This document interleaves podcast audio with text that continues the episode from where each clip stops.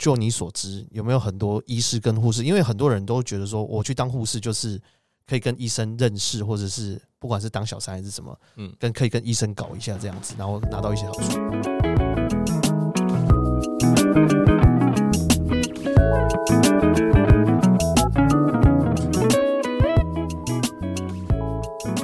欢迎各位来到百业人生，听听工作达人的真实心声。Hello，大家好，我是书童，今天是百业人生的第六集。那我们今天呢，要聊一个大家在世界上一定会去过的地方。大家有想到是什么地方吗？就是医院。那我们常常在讲，就是生老病死这四件事情是人生最重要的四件事情，也是四个很大的经历哦。这四件事情其实都跟医院脱不了关系哦，可以说是人的一生的缩影，就发生在这个白色巨塔里面。到底？我们的医院的规模大小要怎么制定啊？或者是说里面的商机有多大？甚至说也有一些人他把医疗体系这件事情做到院长了之后，然后就去从政，然后去当一个市的市长，所以可能跟国家的政治也有扯上关系。所以我们今天邀请到了我们来宾二二来跟我们聊一下这个医疗体系的架构跟密信啊。那我们来欢迎二二，Hello，Hello，大家好，我是二二。好，那我们一开始来先聊一下，就是说。呃，你怎么进入到这个产业的？嗯，应该说，我本身是医学院毕业，那应该就算是相关科系。那我可能比较个人的个性呢，不是很适合在比较呆板而且固定的、非常 routine 的在医院里面这样日复一日的工作，所以我等于说就从事了呃，还是跟医疗相关，可是我是在厂商这一块。可是你不会觉得当医生赚的比厂商多吗？当你进入到这个产业的时候，当医生很疲劳的哦，就是生活跟赚钱这两件事情，你想要达到一个平衡点。呃，虽然说到了等于说是协力厂商、服务厂商这一块呢，大家都说 work-life balance，可是都很辛苦了。对了，应该这么说。OK，所以一开始你毕业的时候就是从事医疗体系。对，因为我是比较呃活泼外向又可爱的人，所以。啊，我觉得应该要自由一些。还好我刚刚早餐没有吃很多，这个我们聊过嘛？你可以，对对对对，你有机会可以再吃一次也是不错的。好的好的，所以大概可以跟我们简单讲一下，说二二哥你的工作的范畴有包含哪一些？嗯，简单说嘛，呃，我们就是等于说我们是提供医院服务的厂商。那一般来说，一个简单的逻辑啦，医院跟病人收钱，跟健保呃申请钱。我们呢，我们就是跟医院收钱，对，等于说我提供啊，不管是我的服务、我的产品给医疗院所，那医疗院所再提供给病人，嗯，对，所以呃，我们讲服务这件事情，可能大家会有一点好奇，就是说服务包含哪一些内容？譬如说，是不是有这个设备啊，或者是软硬体？我觉得很多东西其实呃，一般人在住院通常好，譬如说。我们讲一个人，他今天去医院的时候，通常都是为了要看病或探病。是，所以当你进入到这个医院的时候，你要看病，或者是甚至要住院开刀的时候，通常都是身体不舒服的时候。是，身体不舒服的时候，你不会想这么多，就是你的钱到底都跑去哪里？嗯哼。所以，我们第一个问题，我们先来聊一下，就是说医院它赚什么东西？里面它涵盖的厂商有哪一些？呃，啊，就先以病人的角度来讲，我们走进了一个医院或者是诊所。OK，医师呃，先会有挂号费的产生，挂号费它有行政人员帮你挂号嘛，key 病历啊，你在 key 病历这些所谓的资讯系统，嗯，那它已经也就是一个厂商，嗯，那因为医院大概都不会自己有这些东西嘛，对对，那医院可能有什么所谓的资讯师，他只是做维护。嗯，那可能还是整个软体的开发还是外外头的厂商。嗯，那再来进到呃挂完号之后，再等候，在接下来你的医院里面所有看到的硬体，嗯，不管啊你在候诊间的那个灯啊那些东西，那都不是医院自己。自己做出来的，对对，随便都是都是厂商提供，那都会跟医院跟厂商这些硬体的厂商也都会有合作。这还没有到医疗部分啊，只是硬体外观看得到的。嗯，那再来就是 OK，进到诊间就会有所谓的护理人员跟呃医师医疗人员，那他们的的应该说提供的服务，应该说服务嘛，或者是提供他们的专业这些东西，那就是医院的人事成本。嗯，那再接下来就是呃看完病之后，你可能会做很多的检查。检查有抽血，那抽血那根针、那根呃抽血管，对，那再来医材的部分，医材那叫医，所谓的医材，我们就进入到医材。那抽完血之后，那个血怎么变成你的检验报告？那会有仪器，然后又会有呃，现在也因为这个 COVID 的疫情关系，大家比较常听到医检师这个行业。OK，还有实验室帮你把这些，把你的血，把你的检体，把它变成呃检验报告。嗯，对。那再来，那检验报告变成检验报告，中间就有仪器，就有试剂，就有仪器维护这些东西。那再来啊，做完检查了，呃，准备要离开医院的时候，那是不是就要领药？嗯，那药也是一个药，也是一个找厂商提供的药厂嘛，药厂提供药，嗯，药给医院。刚刚大概讲到这，除了检查、除了抽血之外，当然还有一些什呃什么超音波啦、超音波啦、X 光啦、什么 MRI 啦这些东西。啊，这都是厂商提供，然后医院跟厂商做完采购之后，提供这个厂商的这个设备跟技术服务，然后然后给病人。感觉上，呃，我们讲说，感觉上这些东西，这些厂商是其实都很多。那呃，我们都知道说，医院有分公立、私立，甚至有什么教学教学等级的，所以我们可以说要开医院要很庞大的资金嘛，因为你什么东西都要买别人的，嗯。对，可是因为买了别人，应该这么说好了啦。那呃，如果是公家单位，都是走政府采购了，都是公开公开招标。对，那私人医院的话，就会他们一样会有所谓的他们的公平采购的原则跟条件跟规范。那只能说各个医院各个自自行去规范。嗯哼，对。那我们一开始讲到了说，以病人的角度来说，是。很长，我们在包装杂志都会看到说，呃，一我们的健保其实是全世界很有名的。然后，但是健保其实也很很常有人说，好像快要破产了。是我曾经看去医院大医院啊，哈，我曾经去大医院看过，说就是有人拿药，就是真的，我不夸张，真的就是十几包，哎，嗯，我是不知道，因为他看起来很正常，大概也是四五十岁的人，然后药包拿四拿十几包，然后我想说你是得什么病？要拿这么多药，所以我一直在很好奇，说健保跟这个医院还有厂商之间的一个很微妙的这种合作关系是什么？就是说，我们付的健保费当然是给国家，然后国家给医院，但是健保这件事情跟医院的关系，我们刚刚讲说医院赚什么这件事情跟健保有没有关系？嗯，有。其实啊，我们就讲。最近大家都打疫苗嘛，打完疫苗都吃了一颗那个退烧药嘛，都说它是普拿疼嘛。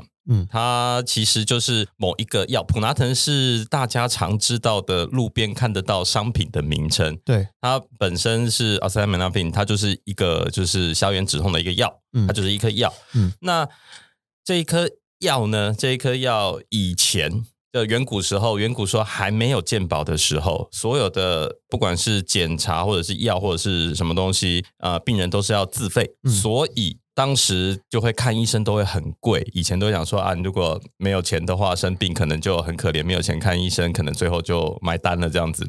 那鉴宝等于说就帮他支撑了这一块。那我们就讲这一颗药好了。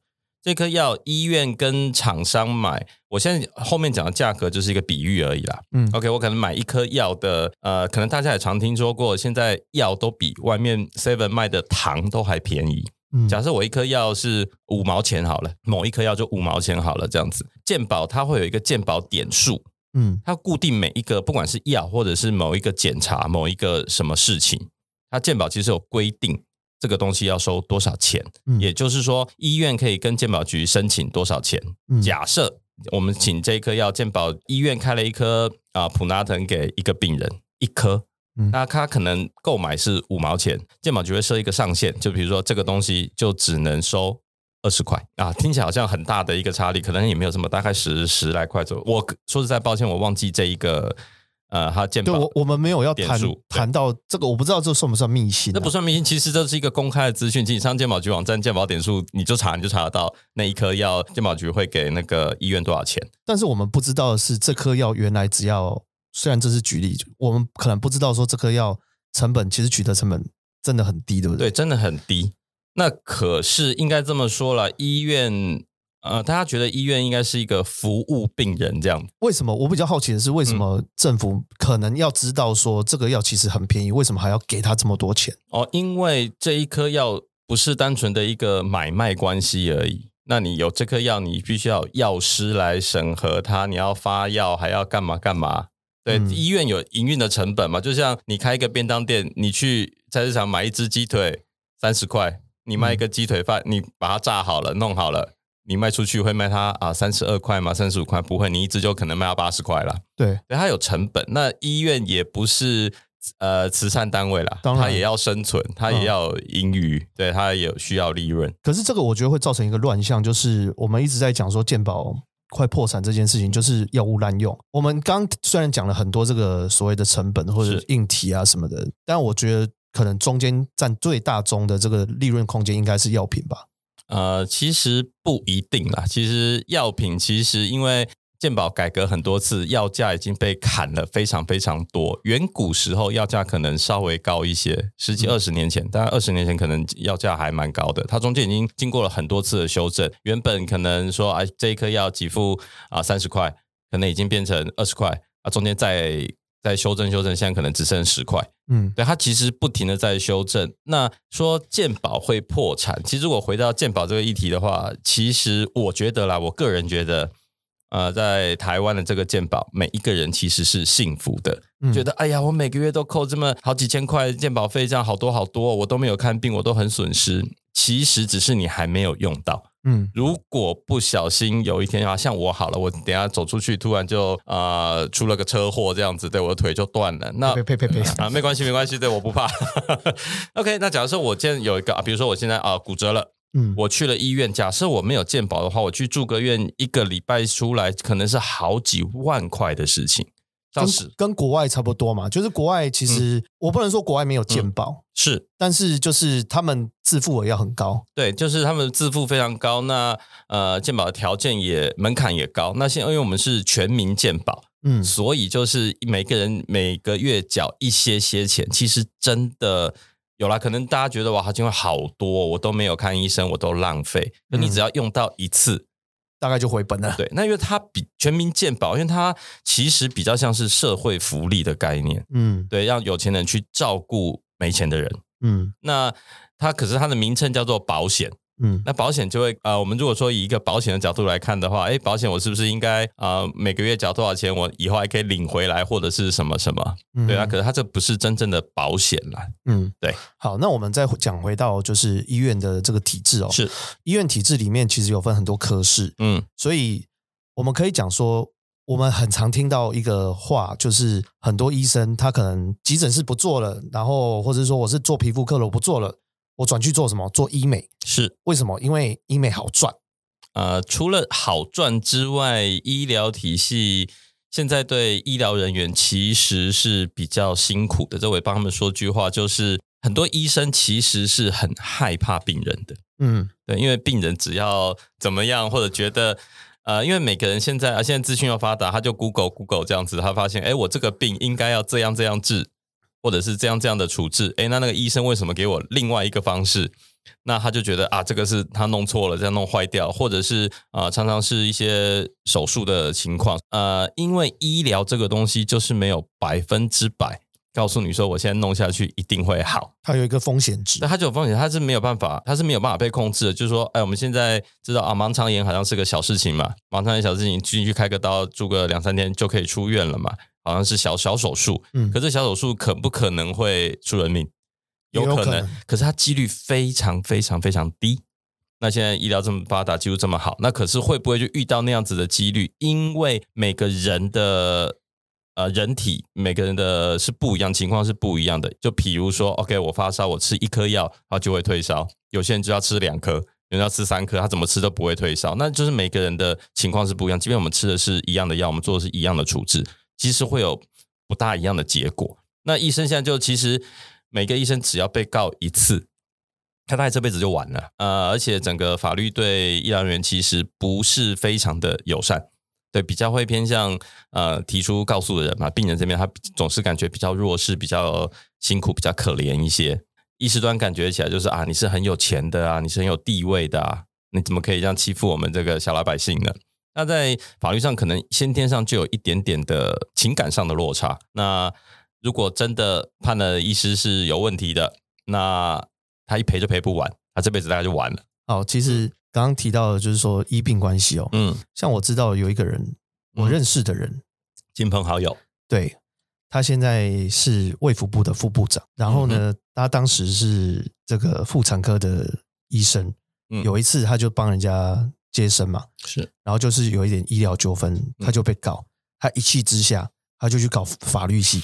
嗯哼，他就自己去读法律系。然后在他那个时候，应该他已经四十五岁了，他就考到台大的法律系第一名，就是而且是榜首，就是第一名。然后读完法律系了以后，他开始就是自己去处理他的诉讼案件。所以我觉得这种状况一定有，所以我们可能不能说很简单。医美相对来说可能比较没有风险呐，是有风险，但是没有像比如说手术啊或者是用药那些风险，但是比较相对来说比较简单，那可能也好赚呐，是，所以他们就会转到那边。所以在医院里面的组织，除了医生啊、护理师、行政，刚刚提到这些人，他们有没有从属关系？譬如说谁要听谁的？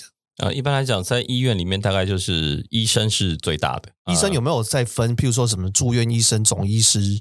啊，当然有，当然有，对，那就是也是一阶一阶、一阶一阶往上往上爬上来嘛，就是总医师、住院医师，啊，再来啊主治，那当然你一个科的话就有一个科主任。好，那我们刚刚提到医院的结构完，那我们现在来开始谈你的专业，就是厂商的部分。是，刚刚有提到说厂商的部分包含像硬体啊、软体啊、资讯啊，然后药材、耗材这些东西，其实很多东西都是要厂商提供。那你们接触的人员？都会是谁？譬如说是医师直接对医师，我听过的药厂的业务都会直接跟医师做联系，是，然后可能就是要帮他们接送小孩，我不知道有没有这么夸张啊？这个状况我不知道现在还有没有。然后或者是说，你到底是跟采购人员接触，就是你们的接触的人到底是哪一个部分的？应该说每一个都需要。需要接触，我们先从医师，我们就讲药好了。我们从药来开始讲好了。药的话，因为同一颗药，同一颗药，就比如说一颗退烧药，有 A 厂牌、B 厂牌、C 厂牌，它在这个医院里面都存在，效效能差不多。呃，我到底要这个？我如果是一位医师，我开给病人，我到底要开 A 给他，还是 B 给他，还是 C 给他？就我医师决定嘛，我医师决定。当然，A、B、C 可能有些微的差异，有什么原厂药啊，有什么啊台厂药。这些东西成本可能稍微差一咪咪，嗯，那我医师到底要决定要开 A 还是 B 还是 C？嗯，呃，有一个很有趣的状况，如果各位到大的医院里面，嗯，你看大厅里面啊人潮拥挤，这样子人走来走去，你会发现很多穿着啊穿衬衫打领带的人，对，穿着套装的人，穿的漂漂亮亮的女生们，嗯，那些大部分就都是所谓的厂商，嗯。尤其医院里面，大医院里面看到很多的厂商，他们可能一群一群站在那里。呃，如果你早一些些的话，可能早一点，七点半，早上七点半八点，你会看到一群人在那，然后医师走过去，然后就一堆人跟围着他跟他说话，跟他敬礼，跟他说早安之类的。好爽哦！呃，有趣的画面你可以看，呃，或者是中午接近就是中午午呃午休下诊的时候，也可以看到一堆人。所以在你们那个行业里面，是不是厂商都大部分都找女业务比较多？因为大部分的医生都是男医师。这个情况古时候真的比较严重。你说大概二十年前可能是有这样子，就是面试的条件可能就是你要 F 哪以上才能入选这之类的。F 可能对某些人讲太大，呃，可以就是可能 C 跟 D 差不多就好，适中即可，适中即可这样才没有了，在开玩笑。那呃，当然专业度还是有啦，专业度还是需要，因为跟医师讨论，如果你单纯只是长得很漂亮，或许还是有用了。嗯，当然还是有可能不是。只是下一个 O 的这么简单，可能还要办一些什么研讨会啊、讨论啊、一些医学会啊这些参与。嗯，对。其实从病人的这个角度出发，我觉得很多人，譬如说你刚刚讲说一个医院，当然 A、B、C 三种药都有，是。可是通常我们专业度不足的时候，我们没有办法知道说这个医师开给我的药到底是 A、B、C 哪一种。那所以也就是说，本来要有 A、B、C 三种，它的效力从弱中强。嗯哼，然后医生会照我们的状态去看，说，哎，你的病情是中等的，所以我开中等的药给你。但是，我其实我们不知道，我们只能被迫接受。嗯，以病人的角度来说，我们是被迫接受啦，也没有人会真的去看了药单就说，啊，医生这个药的效力太差了，你给我开强一点的。哦，没有，那 A、B、C 三种的药，应该说它的名字都一样，只是。厂牌不同，所以它可能就像感冒药，就像感冒药，比如我们说普拿疼这一颗药叫阿司匹林，这一颗药有叫普拿疼的，嗯，有叫丝丝止痛要什么什么，它各个名称其实它是同一个东西，嗯，同一种药，就像排骨饭有 A A 排骨饭，有 B 排骨饭，C 排骨饭，它都是排骨饭。那当然排骨饭就好吃跟不好吃嘛。那那颗药其实理论上，因为药能在市面上贩售，其实它都是通过，它都是有查验登记证，卫生署都是有核可它，虽然说都是可用，对，都是可行的。那当然会有人家觉得说，哦，A 厂牌的好像比较好，B 厂牌的怎么怎么怎么，真的会有这种状况吗？其实不会差太多。那当然，在现在有一些原厂的药了，就是国外进口的大药厂的呃一些国外的药厂的药，好像效能好像是稍微好一些些，可是它比较贵。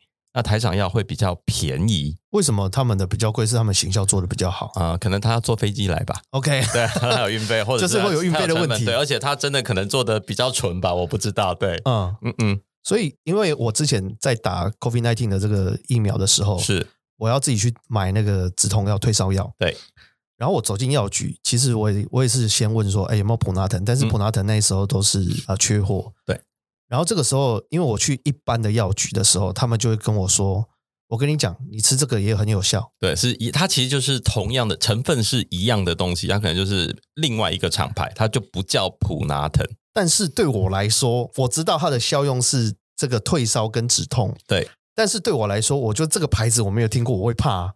呃，那也没办法，你现在就只能吃啊。其实不会怎么样，其实真的不会怎么样。OK，你说效力好跟不好，又回到前面我刚刚提到，人是有个体差异。嗯，我吃一颗普拿疼就会好，你可能要吃五颗。嗯，对他每个人是不一样的。那你也可以去怪说啊，因为我买的这个 B 厂牌的这个，它是效能不好。嗯。也可能只是单纯你个人的，呃，就可能是个人体质的问题。如果是厂商的话，是因为他跟医生的关系要好，所以会不会有贿赂的状况？我们讲贿赂有点严重，嗯，但是我们不要说什么直接塞钱啊，或者怎么样，因为毕竟他如果进你的东西，进货进你的东西，你就是有赚头嘛，因为业务赚的就是业务奖金。但是所谓的贿赂，可能是行为上的，或者是肉体上的，呃。现在的医疗环境比较不允许这样的事情，那现在的许多厂商大概也都比较强调合规严谨，不大能做这些事情。但是有的事情就是在下班之后做啊。哎，对，那嗯，现在可能说实在，可能有一些吃吃喝喝啦，利用研讨会啊，一些什么样的呃模式，就看起来是一个合规的。一个活动是，而并不是偷偷的就去哪里干嘛干嘛，然后或者是直接的有金钱交易。现在现在医疗端也不大敢做这些事情。书童爆个料啦，请说，就是因为我认识的一些朋友们是有在不同的业界。嗯，我先讲第一个例子，第一个例子他是在。某旅行社蛮大间的，哦有一只动物的旅行社，嗯，然后呢，他负责的线，他其实是所谓的客制化旅程。嗯，什么叫客制化旅程？我说你的客户都是谁？他说哦，就是医师啊，嗯，律师啊，就是什么师的。那我说医师客制化，所以他们是一起出去玩吗？他就跟我说没有，他们因为大家可能不知道，说医生这个东西，他其实是要定期，你毕业以后，他其实要。定期回去上一些课，嗯，因为可能这个医疗技术有进步，或者是用药的观念有改，所以他要固定回去上课，去补那个学分，他才能继续去职业或者是精进他的医术之类的。是，所以他们会有很多所谓的，不管是公家办的，或者是学术单位办的，或者是甚至私人办的所谓的研讨会，是医学会之类的东西。对对对，然后他负责的这个行程就是他们要去欧洲去开会，嗯，然后据我所知。他就说，然后我说，那他们可以带家人去哦。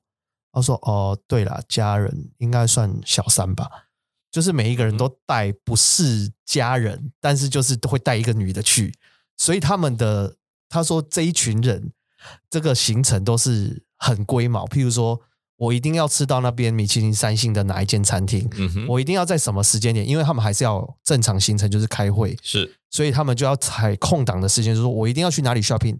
我一定要去哪一个地方去看看，然后一定要照着那个时间走。所以其实他的工作就是要帮他们排这些事情，这是第一件事情。第二件事情是我后来有跟一些厂商有联系，嗯，其实他们在这个呃医疗的体系里面，他们的扮演的角色就是有点像是白手套。啊哈，我我讲白手套可能夸张一点，但是他们的扮演的角色就是说，如果医生有什么需要的话，嗯，可以跟他们讲，然后他们去帮他们找他需要的东西或者是服务。我有认识这样的人，但我不知道这算不算常态，或者是说，因为就像我刚刚讲的嘛，就是他这个都是下班以后的事情，你也不能说有点供需法则吧，就是有人有人需求。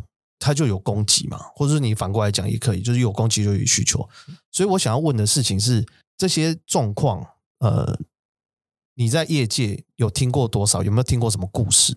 啊，好，那刚刚提到这个，其实是一个 OK，你说是秘辛吗？或者是？听起来好像非常的可怕和非常的污秽、肮脏与下流这样。其实，比如说哈，就某某医师现在跟呃跟我们公司说，他想要去去欧洲吃米其林餐厅，要去要去看哪里，要干嘛干嘛干嘛，我们是不会理他的。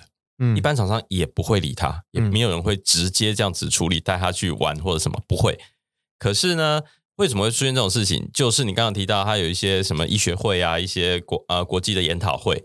那他必须要去参加那个研讨会，可能可能是三天，嗯，那可能他整个行程呢，可能是五天，嗯，等于说他整个安排整个行程。那呃，以厂商而言的话，赞助呃医师去参加这个学会，这个东西的话，就是应该说就是合规的，就是可以这么做的。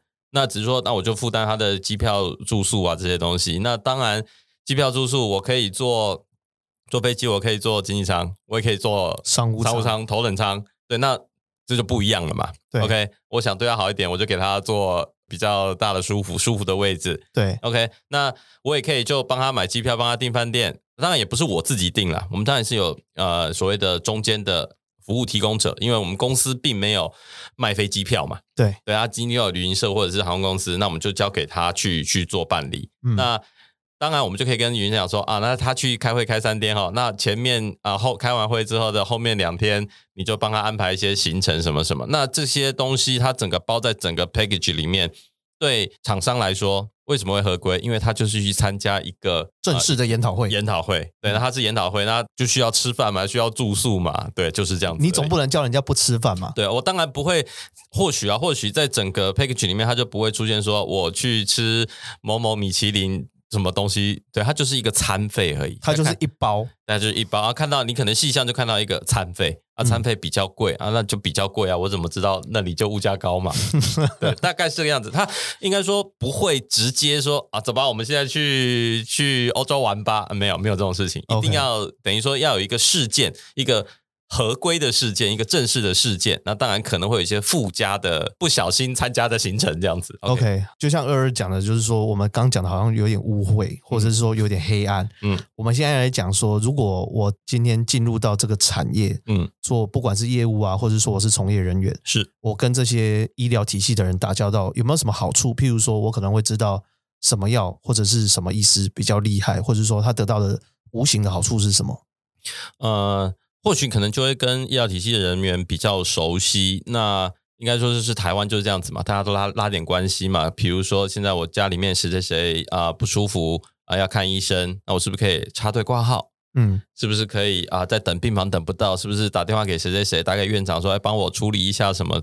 其实这些事情我认为到目前为止它还是实质还是存在的啦。嗯嗯，对，那大概就是这个样子啦。那你说一些医疗薪资什么？有的时候我们可能比医师还早知道，医师也是经由我们的跟他说明跟教育，他也才会的。OK，对，所以我们现在呃刚讲完这个医院的部分，我们也讲完厂商的部分，现在我们直接跳到这个民众的部分哦。虽然刚一开始的时候，偶尔有讲说他要帮这个医师辩驳一下，因为其实医师也算是一个高风险的这个职业。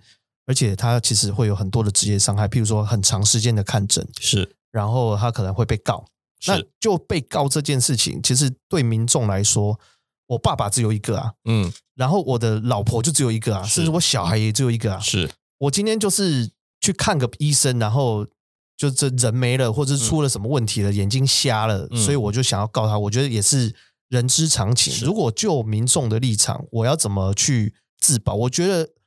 应该是这样讲，我觉得为什么会有台湾会有一种状况，就是说，好像我找医生，我都要找名师，嗯，就是我要找很厉害的医师，就是我不想要我把这个风险降到最低，就出问题的风险降到最低。嗯，但是这件事情如果我没有办法，譬如说我没有这个管道，然后我只能去一般的医院，然后我就去看医生。那这件事情有没有什么自保的方式？说我可以保护自己，譬如说我药名也看不懂，嗯，医生我也没有办法挑，然后他帮我做什么处理？今天我去看一个医生，然后医生就说：“哦，你这被当哦，嗯，你这个一定要开刀。”我也不知道啊，医生叫我开刀，我得开啊。是好，但是这件这个过程中，我们有没有什么地方可以去做 check，或者是说，呃，民众有没有什么地方网站啊，或者是说可以做什么事情，可以有一点自保的？呃，现在其实，在网呃，我们先讲药好了。我们去看完医生都会拿一堆药，其实都有药单，都有药单，它上面都有药的名字，不管是它的产品名或者是它的学名。对，那你其实你搜去网络上就 key 进去，你 Google 一下，其实你都可以看到那些药到底是在干嘛的，或者是哪一个厂牌什么，它其实都会有。嗯，那说实在有了还是看不懂啦，对，还是大家还是看不懂。那你可能知道它是吃了是啊是啊是退烧的，是止痛的，是啊啊止泻的，或者是什么胃胀气的、消胀气的这些东西。那所谓医疗处置，我们要怎么样信任医师？医生到底有没有骗我？医生到底有没有诓我？要不要啊？这样子我真的要开刀吗？为什么很多人喜欢看很多医生？因为 A 医生说要开刀，B 医生也说要开，C 医生说啊这个不用开，OK。这是一般人的一个心态的问题。他说你看吧，C 说不用开就会好。哎，可是奇怪，前面有两个两个医师都说要开，但是那两个医师都要害你嘛？都要骗你钱嘛？骗你去开刀吗？我认为医疗这种东西就是每个医师的判断。嗯。你今天开一台车好了，你今天开台车，车坏了，车车有问题，你送到保养厂去，我们都觉得啊，保养厂那个师傅都骗我钱，那个叫我换一堆东西。其实心态其实是一样，其实就是不信任了，就不信任。对，那我去开到 A 保养厂，开到 B 保养厂、C 保养厂，做的事情不一样，收的收费也不一样。嗯，那到底终究怎么选择？呃，我觉得这个就是一个专业的一个距离，因为医师会，你不会。嗯，那你就会觉得他都在骗我，嗯，他都要骗我钱，嗯，他这样子医院都黑心，都给我乱弄。回到前面，A 医生、B 医师说要开刀，C 医师就说嗯这个不用开。那为什么大家都会选择啊？对，看 C 对我最好，他说不用开就会好。那会不会其实开了比较快好，好比较久？你吸不开只是拖着，一样不会怎么样嘛？就像。一台车坏了，技师打开来说：“啊，你这个要换，那个不要换。”另外一个说：“啊，这个不用换，这个把它螺丝锁紧就好。”那到底是撑着，还是我们把它换好？那其实就是一个选择。那呃，民众会觉得担心害怕，因为民众不清楚。那如果说我们到那里去，可以 Google 到什么样的状况，Google 就可以了解到这个病程怎么样的话，那就给大家来当医生就好，你就不用这么多，还要念医学院念这么久，他。还要去考试啊，什么这些东西。所以你的意思是说，就是毕竟他就是专业，是你不懂。对，但是就像你讲的，假设我跑了三家医院，嗯，我真的觉得三假设三最极端的状况，三个医生讲的都不一样。是一个说哦，你这个不行，一定要开刀；第二个说哦，你就吃个药就好；第三个就说啊，你这个不用理他。嗯，那我到底该相信谁？三个都是专业啊，三个都是医师啊，那我要相信谁？应该这么说，看医生这种事情，因为终究。你的 Andrew 你的问题就回到说，我到底要相信谁？到底谁讲的才是对的？嗯，很有可能他三个人讲的都是对的。嗯，对，他因为每个呃，应该说每个人招式不一样嘛。我应该这么说，应该不会有一个医师是希望他的病人往坏的方向去走。嗯，他不会故意去害你。那你这不用开刀，其实把我就给你开个刀这样子啊，你就会越来越严重。应该没有医师会做这样的事情。嗯，对，不会有人做这样，因为他做这事情给他自己找麻烦。那他一定是他觉得，哎，你这样子比较好。每个人的建议是，应该说每个人的专业医师的建议是不同的。那其实应该说这三个都是对的，嗯，只是在那个情况，每个人判断。就像有人说，哎，你这个药应该要吃，有一个医师说你要那个一次吃三颗，有人说你同一颗药你吃两颗就够了。那到底是两颗对还是三颗对？其实都对，应该是这样子讲啊。OK。最近这几年呢，其实有很多人都去提倡一个，就是呃，病人自主权是，就是譬如说，可能要放弃急救啊，器官捐赠啊，是。其实就我所知，这个东西好像执行起来并没有那么顺利，原因是因为可能就算你有签那个东西，是当你真的失去意识的时候，然后医院拿出这一张证明说，哦，这个病患之前签过这个东西，所以我现在就是不急救还是怎么样？嗯，通常都是忍亲友啊，会会说不行啊，我爸爸身体还很勇健啊，你一定要救啊。是，然后可能最后医院还是为了不被告，对他还是要去妥协这件事情。是，那这件这件事情就有点废掉了，就是这个制度现在到底卡点是什么？呃，卡点就是医生会害怕。今天假设假设好，又是我本人，我就在医院，我曾经签过了啊器官捐赠，我签个放弃急救，终究我就在医院里面我就昏迷了，这样不是躺，因为我就昏迷了，这样。那理论上依照这个专业判断，应该就不要理我了，这样子就让我去了，这样子。可是我身边的亲朋好友，可能我的爸爸妈妈，我啊我的啊老婆另一半，或者是我的小孩，突然这样说不可以，不管怎么样都要处理。可是多少钱我都花，对，那是跟拍呃开电视剧一样这样子。可是当医师。他虽然说他有拿着我之前签过的东西，说哎我啊他说哎这个呃就没有要急救了，可是他旁边人说我不管给我处理，你觉得医师会不会处理？会会，因为他只要就说没有啊，你看他签过了，那接下来的我的身边的这些亲朋好友是不是可能我就真的就过去了，我就买单了？那这些人是不是就会说，你看这医生没有医德，丧尽天良，叫他救都不救，明明怎么样就可以了？为什么就不给他呃给他治疗，帮我开刀或什么什么什么什么？我比较好奇的是那一张到底有没有法律效力？呃，理论上是有的啦，理论上理论上是有的。就是终究如果真的进入了所谓的医疗纠纷的话，那毕竟那一张是我本人签的嘛。嗯，对，那还是有一点，但是它就是一个过程，对一个过程。那你就说接下来，比如说真的就真的告下去了，这边吵吵闹闹这样子，其实也会很烦，对不对？对，所以他要避免这个很烦的事情。他除了避免很烦之外，可是他还有机会会输啊。嗯，对，还有机会会输啊，因为真的进到司法程序，他可能拆解到非常细呀，他就会说，呃，哎，你这位是为什么他真的已经进入到不用急救的这个状态了呢？其实他是不是还没有进到那个状态呢？是不是还可以再怎么怎么怎么？那就其实变得麻烦了。其实最近这几年很多戏剧，不管像《火神的眼泪》，它其实是跟消防体制有关系。然后他们也是跟医疗体制有很大的关系，譬如说他们送病人或者送酒醉的人是。去医院，然后可能会有无理取闹的人，然后会有这个暴力纠纷。是，然后或者是说像最近有很红的上一阵子有很红的韩剧叫做《机智医师生活》，嗯哼，其实他那一片真的就是大外宣，我觉得，因为他把这个医生的这个形象做得非常的美好，就是仁医啊，嗯。对病人这个视病如亲啊，然后都很专业啊，然后技术也都很高超啊，然后怎么样？嗯，但是其实真实的生活中，很多状况都是跟人性有关系。不管刚刚讲的亲友，或者是甚至有的时候是病患本身，嗯，他会有一些情绪或者是怎么样。那工作的期间，你有没有听过什么很扯或者很感人的故事？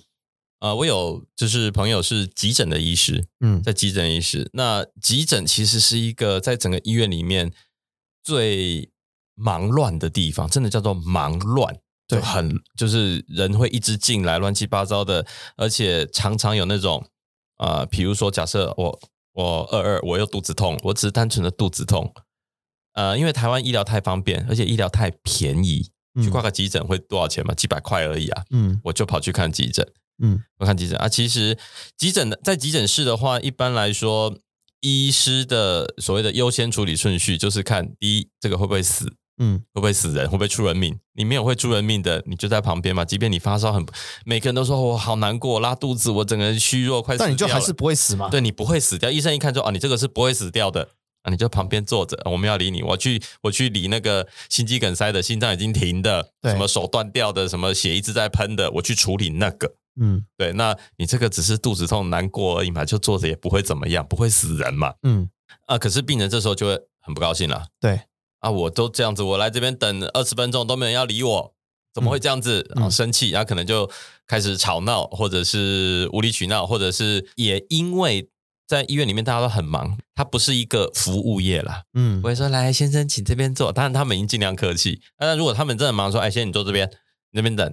那可能他就觉得，你为什么对我这么凶？怎么这么这么样子？他可能呃软性一点，他就什么投诉什么院长信箱啊，什么这种东西，说态度很差。嗯，那或者是他真的比较激烈一点，他就可能现场就爆发大吼大叫，甚至可能会有暴力事件。这些都有。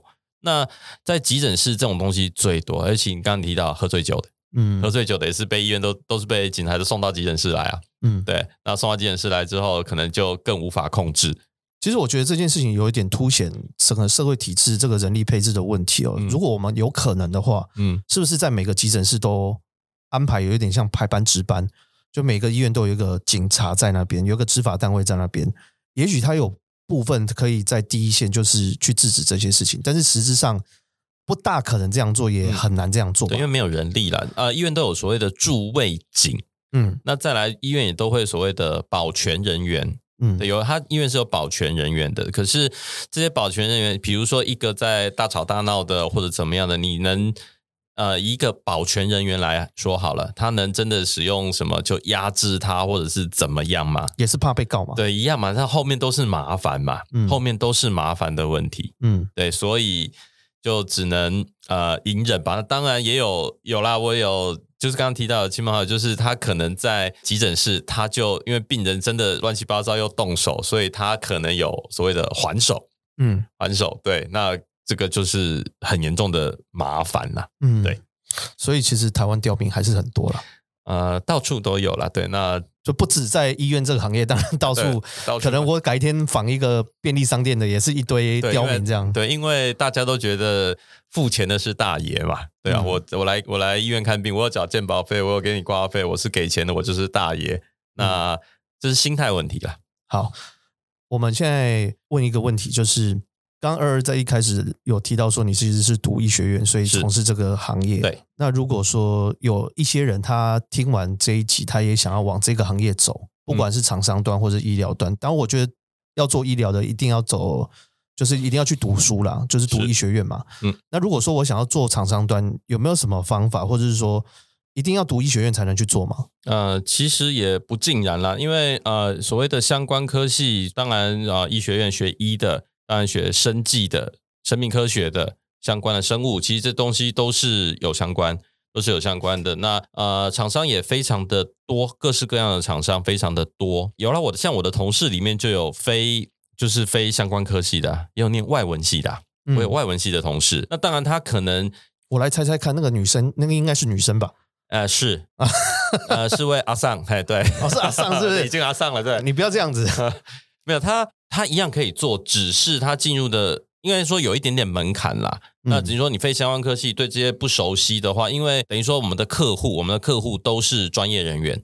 那如果你说你没有这些所谓专业知识，你跟他的讲话之中、对谈之中，可能就人家就觉得，哎，你什么都不懂。嗯，对他可能会有一些比较辛苦的地方，他有一些门槛在。那当然，他真的很认真努力，慢慢慢慢是可以补起来的啦。嗯，那刚刚提到那位阿尚也是，他还是个辣妹的时候就开始了。对，他只是说他现在工作非常长的时间，他有点先天的优势，然后再加后天的努力。啊，应该怎么说？一定要后天的努力。如果只靠先天的优势，其实因为先天有优势的人太多太多太多了。对，嗯，但是不是每个人都有办法去做。对，其实呃，这个提到一个题外话，就是据我所知，有一些电子厂的业务，嗯，也都是会找那这厂商啦，对，他们的也都是会找比较年轻的业务妹妹。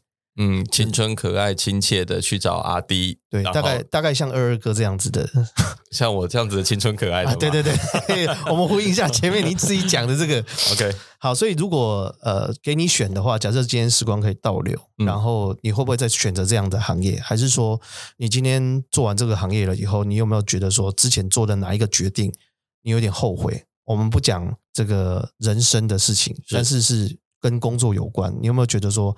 如果再让你选择一次，你那时候会怎么做？有没有这种状况？如果说真的再选一次，我不会走别的路，诶，必须这么说，因为我觉得我做的事情，我是在帮助人，我是这样子在想的，我是在帮助人的，我不是在帮助医师，不是在帮助。对了，我是在帮助医师，帮助医疗体系。那可是医疗体系最终是帮助到所有的病人。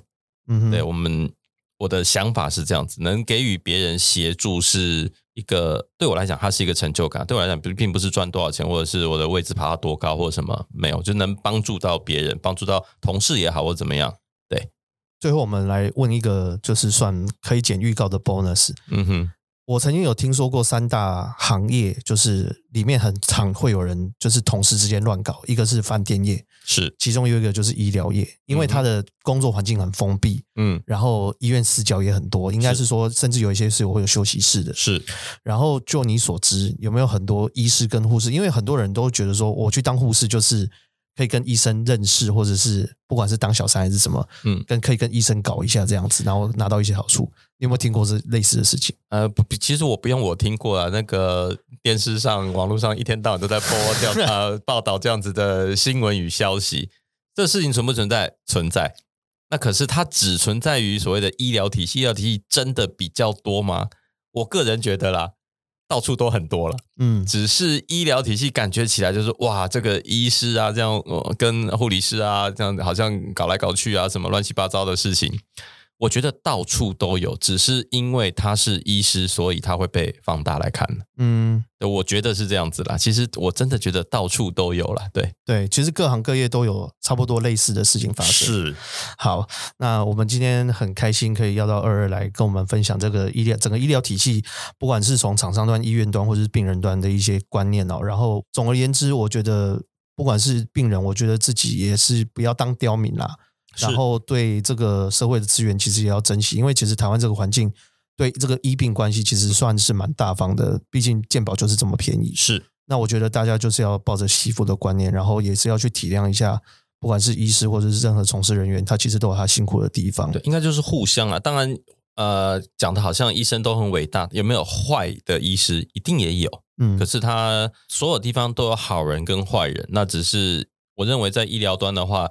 认真想当坏人，要故意弄病人、要害病人的，应该非常非常少了。嗯，毕竟这个也是会有后面的纠纷。是，OK，好，那我们今天很谢谢二来跟我们分享在这边，谢谢。好的，拜拜。百业人生欢迎你来分享工作的酸甜苦辣，记得订阅我们的频道。如果有任何你想要了解的行业，也欢迎留言告诉我们。我是书童，我们下次见，拜拜。